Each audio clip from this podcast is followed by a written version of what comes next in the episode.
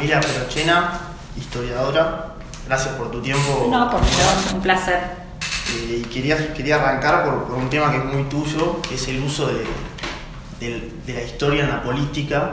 Y quería preguntarte vos como historiadora, ¿cómo hacemos para hablar de historia ¿Sí? sin caer en, en, ciertas tergiversaciones o en, digamos, en usos políticos? Bueno, es que ahí hay eh, diferente, diferente lo que vos quieras decir, desde dónde estés hablando y cuáles son tus objetivos cuando, cuando haces, cuando hablas de historia. Es decir, eh, cuando habla de historia un historiador, no es lo mismo que, que, tiene ciertas pretensiones, ciertos objetivos, no es lo mismo que que hable de historia un político, un militante, alguien que está queriendo intervenir en la arena pública, porque los objetivos son distintos, ¿no? Cuando un historiador hace historia, habla del pasado y escribe sobre el pasado, su objetivo principal, uno podría decir, es llegar a cierta verdad, si se quiere, ¿no? Su objetivo principal es tratar de tener un conocimiento, comprender ese pasado. Ahora, cuando un político o alguien en el espacio público, un actor social, habla del pasado, el objetivo es otro. El objetivo puede ser generar emociones, movilizar a la acción,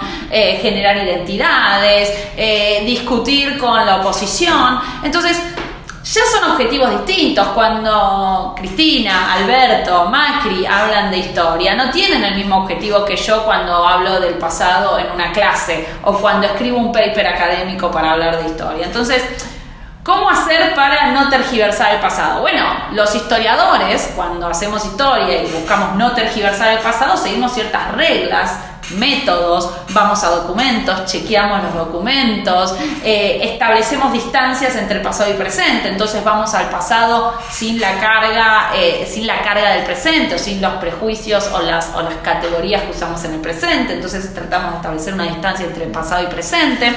Entonces, tenemos ciertas reglas que cumplir que luego nuestros pares evalúan para decir, bueno, lo que estás diciendo no es una tergiversación. Y muchas veces, bueno, se entra en debate, a diferentes interpretaciones sobre un mismo periodo, ya sea el peronismo, la revolución, los 70, no importa. Pero, ¿cómo no tergiversar? Bueno, yo diría seguir las reglas de la tarea del historiador.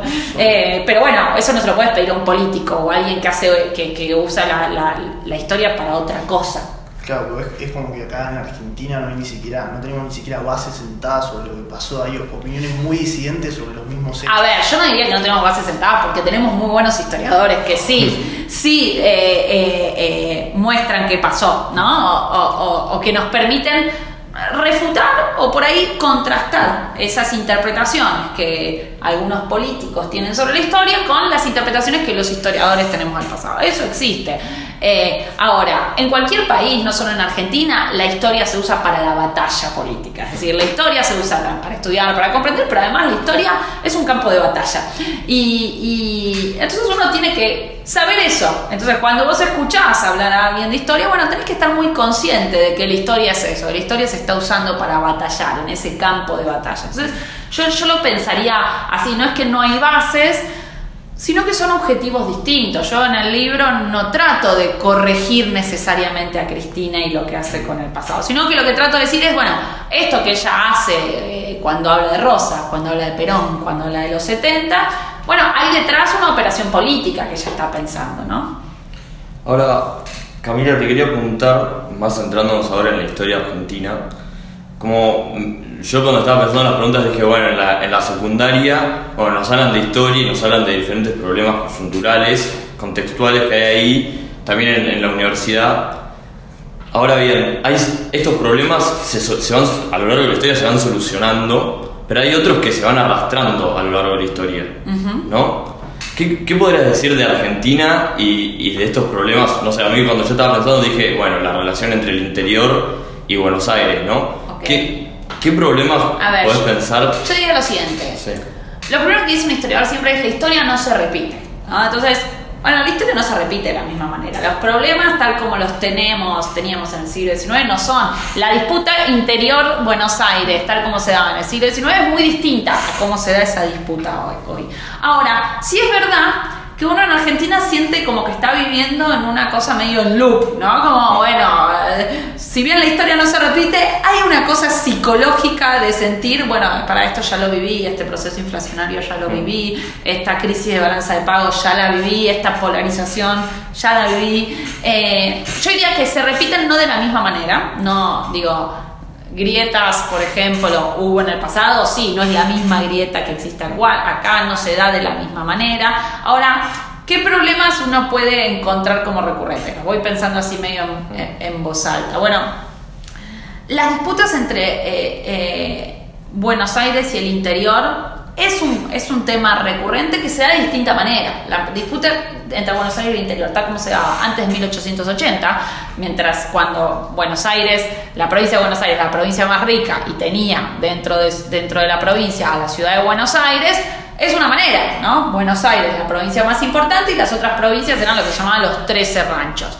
Hoy esa disputa entre Buenos Aires y el interior es distinta. ¿Por qué? Bueno, en principio porque la ciudad autónoma de Buenos Aires es diferente a la, provincia de Buenos Aires. Porque la provincia de Buenos Aires, entre ese 1880 y la actualidad, eh, concentró gran parte de la población argentina dentro del conurbano. Eh, y, el resto de las provincias, digo, eh, entonces es un bastión electoral que está subrepresentado en el Congreso, mientras que el resto de las provincias están sobrerepresentadas. Entonces, ahí vemos un mismo problema, que es una tensión entre el interior y Buenos Aires, pero expresado de diferentes maneras, ¿no?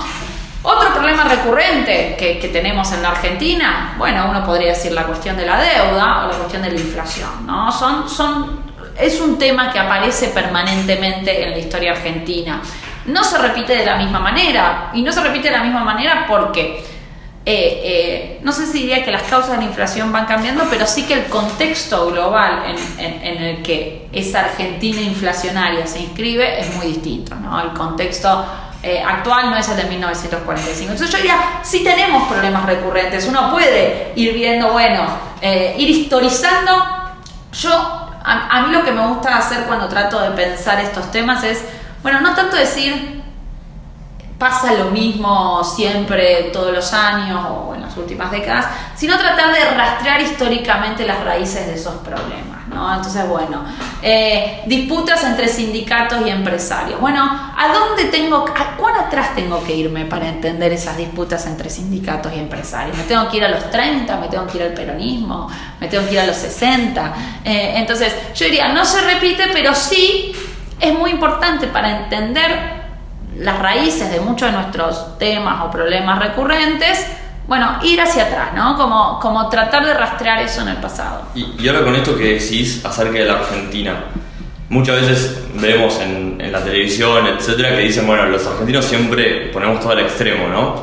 Decimos, bueno, Argentina es diferente a todos los demás países. Sí. En, en otros países también pasa que hay temas, como vos decís, recurrentes, pero con diferentes matices. A ver, hoy yo diría lo siguiente, hoy la polarización es un problema en el mundo, digo, eh, eh, eso que por ahí nosotros podemos estamos más o menos acostumbrados. Es el tema de debate en Europa, es el gran tema de debate en países latinoamericanos, es el tema de debate en Estados Unidos. Es decir, eso que nosotros nos creemos muy especiales porque nos pasa, que es, uy, estamos polarizados, no nos ponemos de acuerdo, es un problema que tienen todas, no, bueno, no todas, eh, con matices y con diferencias, pero la gran mayoría de las democracias en el mundo. El tema es que los argentinos solemos ser muy ombliguistas y eso también, ombliguistas en el sentido de nos miramos el ombligo, ¿no? Eh, basta ver eh, la cantidad o, el bajo espacio que tienen las noticias internacionales en la televisión, en el diario, en las páginas web. Es decir, eh, eh, es como si fueran un tema menor las noticias. O sea, es como si el mundo en el que estamos inscritos fuera un tema menor y sabemos que no lo es, ¿no? Entonces, sí creo que eso sí tiene algo un poco argentino, el ombliguismo. Es decir, eh, hay muchos de nuestros problemas que no son exclusivamente nuestros, pero sí en Argentina tenemos una mirada mucho más ombliguista que la que tienen otros países. Si uno viaja afuera, habla con colegas y académicos de otros países, están al tanto de lo que pasa en diferentes países latinoamericanos, eh, eh, eh, salen de la burbuja. A nosotros nos cuesta un poco más estar al tanto de lo que pasa en otros países, pero porque no hay un, en el espacio público no hay tanto, no hay tanto lugar para eso. Y, Camila, ya hablaste de la polarización, ¿no? Eh, en Argentina y en el mundo. Ahora, nosotros vemos que en Argentina, o, por lo menos yo veo que la oposición hay como dos ramas, ¿no? Aquellos que dicen, no sé, para reconstruir la Argentina de esta crisis política hay que ir por el consenso, por, por grandes acuerdos entre fuerzas políticas. Y después hay otro lado que dice, no, hay que, la batalla política, como vos decís, en la batalla política hay que vencer al adversario e imponer nuestras políticas por sobre la del resto. ¿Cómo, cómo podemos ver esto en la historia argentina? ¿Pasaron estas cosas? Sí. Eh, yo diría lo siguiente. Yo ahí distinguiría entre concepciones más agonistas de la política o populistas que consideran que en la política el conflicto es algo que no se puede erradicar, ¿no? que el, conflicto es algo inherente a la política, eh, y otras concepciones que uno podría decir más liberales de la política, que tienden a pensar que existen ciertos consensos mínimos a los que se puede y se debe llegar para hacer política, eh, eh, y que entonces el conflicto tiene que, si no ser disuelto, intentar ser controlado. Bien. estas dos, dentro de estas dos concepciones de la política, podríamos decir que en la Argentina del siglo XX eh, eh, y en parte del siglo XIX hay una preponderancia de pensar eh, la política en términos facciosos, en términos conflictivos, ¿no? y, si querés, en términos polarizadores. ¿no? En el siglo XIX eso se suele asociar con unitarios y federales, aunque yo diría que más eh, eh, que, la disputa ahí no es tanto unitarios y federales, si bien esas son las identidades con las que se identifican, la disputa ahí era Buenos Aires y las provincias.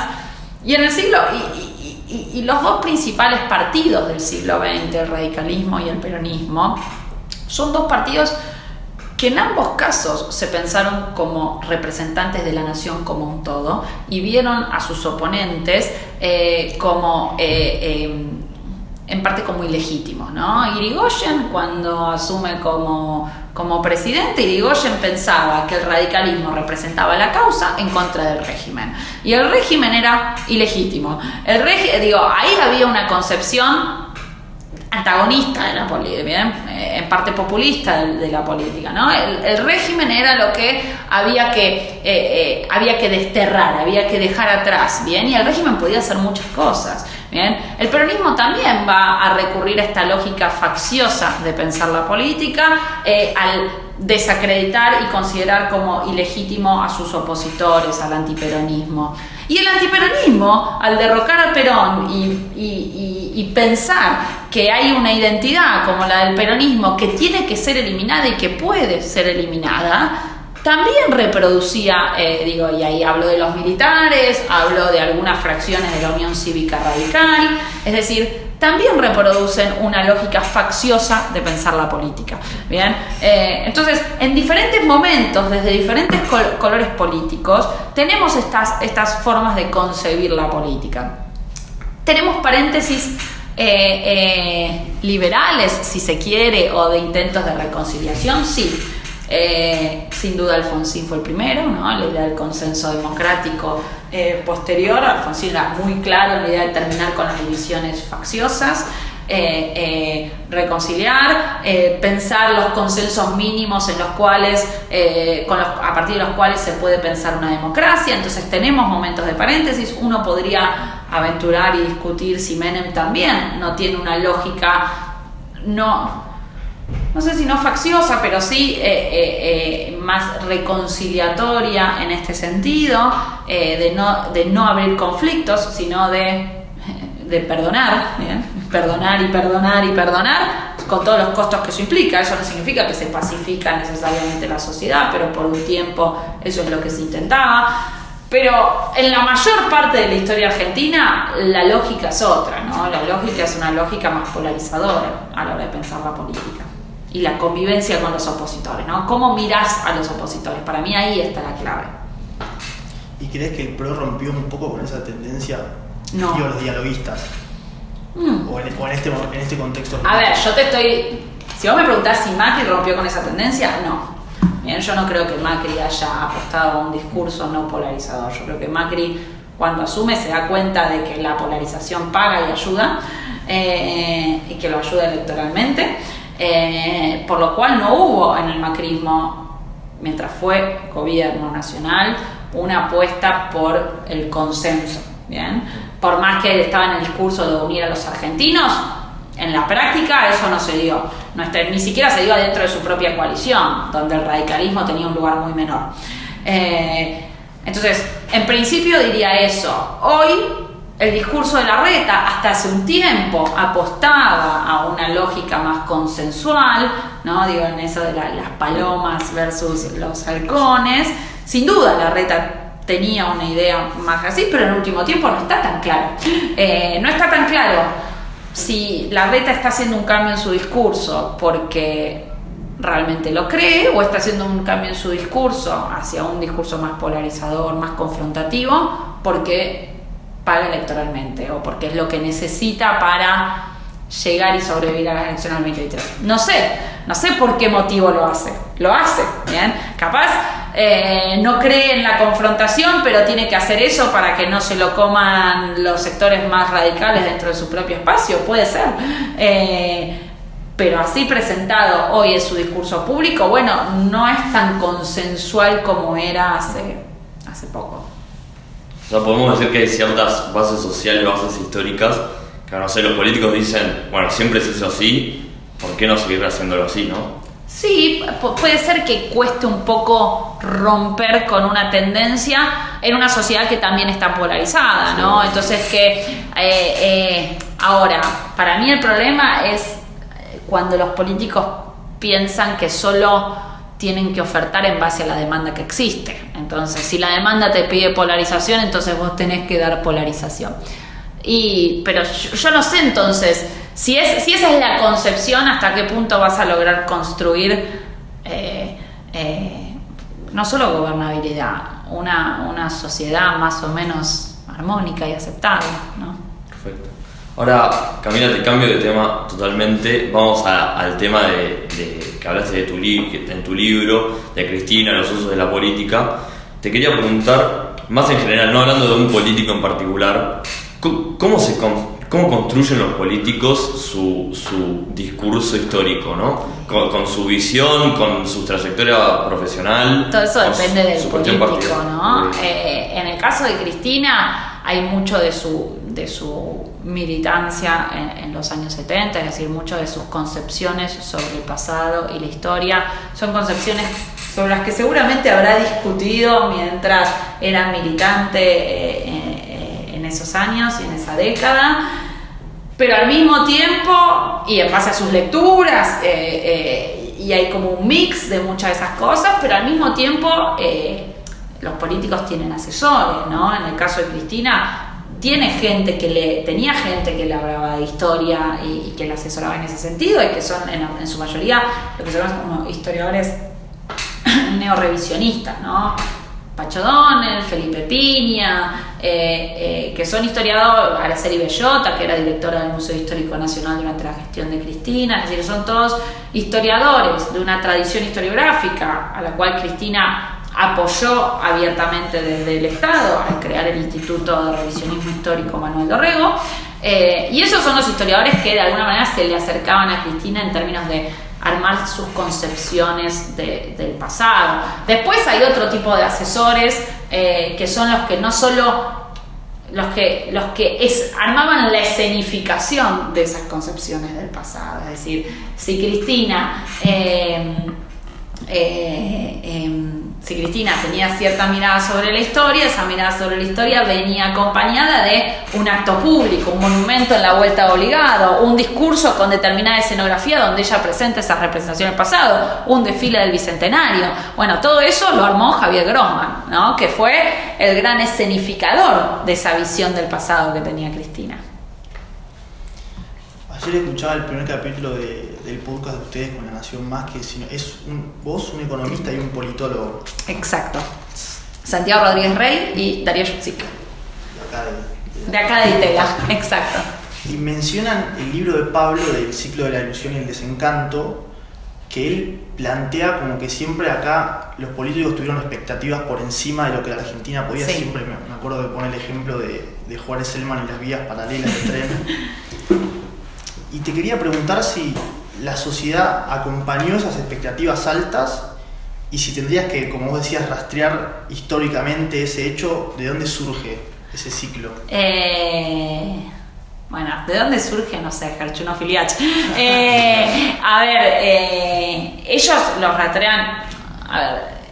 Ellos los rastrean desde bastante temprano. Voy a ir a otro texto de Herchunov, que no el que escribió con Lucas Liach, sino el que escribió, un, artículo que escribió con Martín Rapetti, que se llama La paradoja del populismo.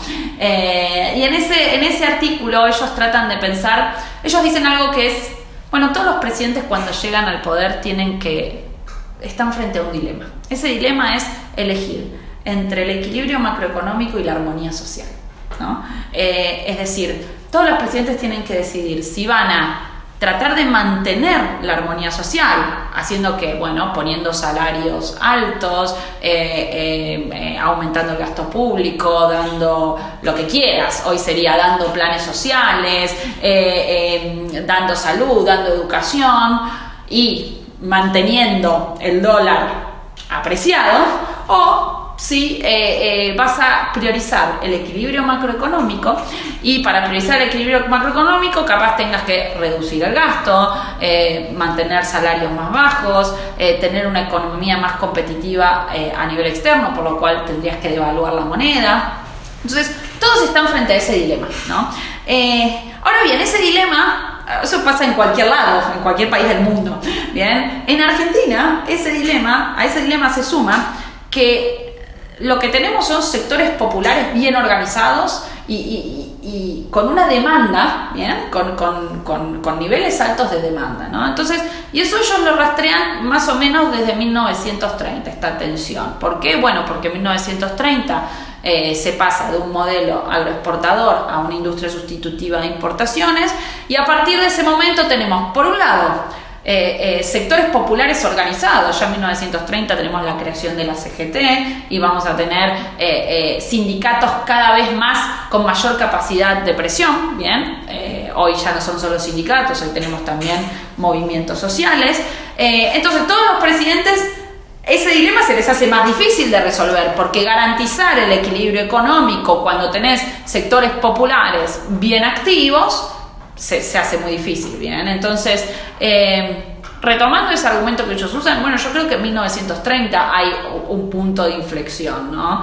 Eh, y eso es, y, esa, esa tensión entre las demandas de la sociedad, ¿bien? No solo de los sectores populares, de las clases medias, ¿no? Digo, eh, Acá nadie suelta nada, la clase media no quiere que le saquen las tarifas eh, a la energía, eh, eh, sindicatos no quieren que se bajen los salarios, empresarios no quieren pagar más impuestos, nadie va a soltar nada, ¿no? Digo, entonces, cuando tenés una sociedad civil tan activa, tan organizada, con tanta capacidad de demanda, un Estado con pocas capacidades estatales, es decir, un Estado que por un lado va, trata de negociar algo con los empresarios, no le sale bien, va, trata de negociar algo con eh, eh, los movimientos sociales, después va con los sindicatos, todos le están pidiendo algo, a todos les va dando algo, es muy difícil que un Estado sin esa capacidad estatal y con esa sociedad civil pueda establecer un equilibrio macroeconómico. Entonces, yo diría que, que, un poco el origen, si querés, de esos ciclos de ilusión y desencanto, de esa, de esa expectativa, eh, que además eh, en un país como la Argentina, en una sociedad como la Argentina, que es una sociedad además muy impaciente, de quiero ver los resultados, quiero... Eh, bueno, en ese sentido es muy difícil conciliar estas dos cosas, equilibrio macroeconómico con armonía social. Y ellos lo arrastran desde 1930, a mí me parece una hipótesis plausible. Perfecto. Y Camilo, ahora te quería preguntar de un tema que quizás ahora no, no sé si vemos tanto en, en, los medios, de la televisión, que es el peronismo. Quizás ahora hablamos más de kirchnerismo en medio de peronismo. Y te quería preguntar porque ahora en el escenario político vemos como el peronismo se va yendo a diferentes ramas de, de las fuerzas políticas. Tenemos a Pichetto que está en Juntos por el Cambio, Milei que hace poco llamó a, los menemistas a unirse a él. Bueno, Cristina y con su, su fuerza política también tiene muchos peronismos. Eh, por eso te quería preguntar, el, otro día vi una entrevista de, Carlos, aprovechando que también estás en Odisea, bueno, vi una entrevista de Carlos Pagni que le hizo a Alain Rouquier, ah, eh, acerca de la, que es, especialista, es politólogo, especialista en Latinoamérica y también habla de peronismo, que dijo, bueno, el peronismo no es tanto una ideología, una forma de pensar, sino que es un método, es una forma de, llegar al poder, ¿no? ¿Cómo podemos pensar esto en la historia y si hay otras alternativas o, o más bien es así? Bueno, no sé si estoy tan de acuerdo con Ruquier, eh, porque sí creo que hay algo en un, sí creo que hay una identidad peronista que tiene. El problema es que esa identidad eh, es lo suficientemente ambigua como para abarcar a muchos sectores, eh, a muchos grupos, como para abarcar a Pichetto y a Cristina Kirchner y que todos se reivindiquen como peronistas y no haya y puedan hacerlo.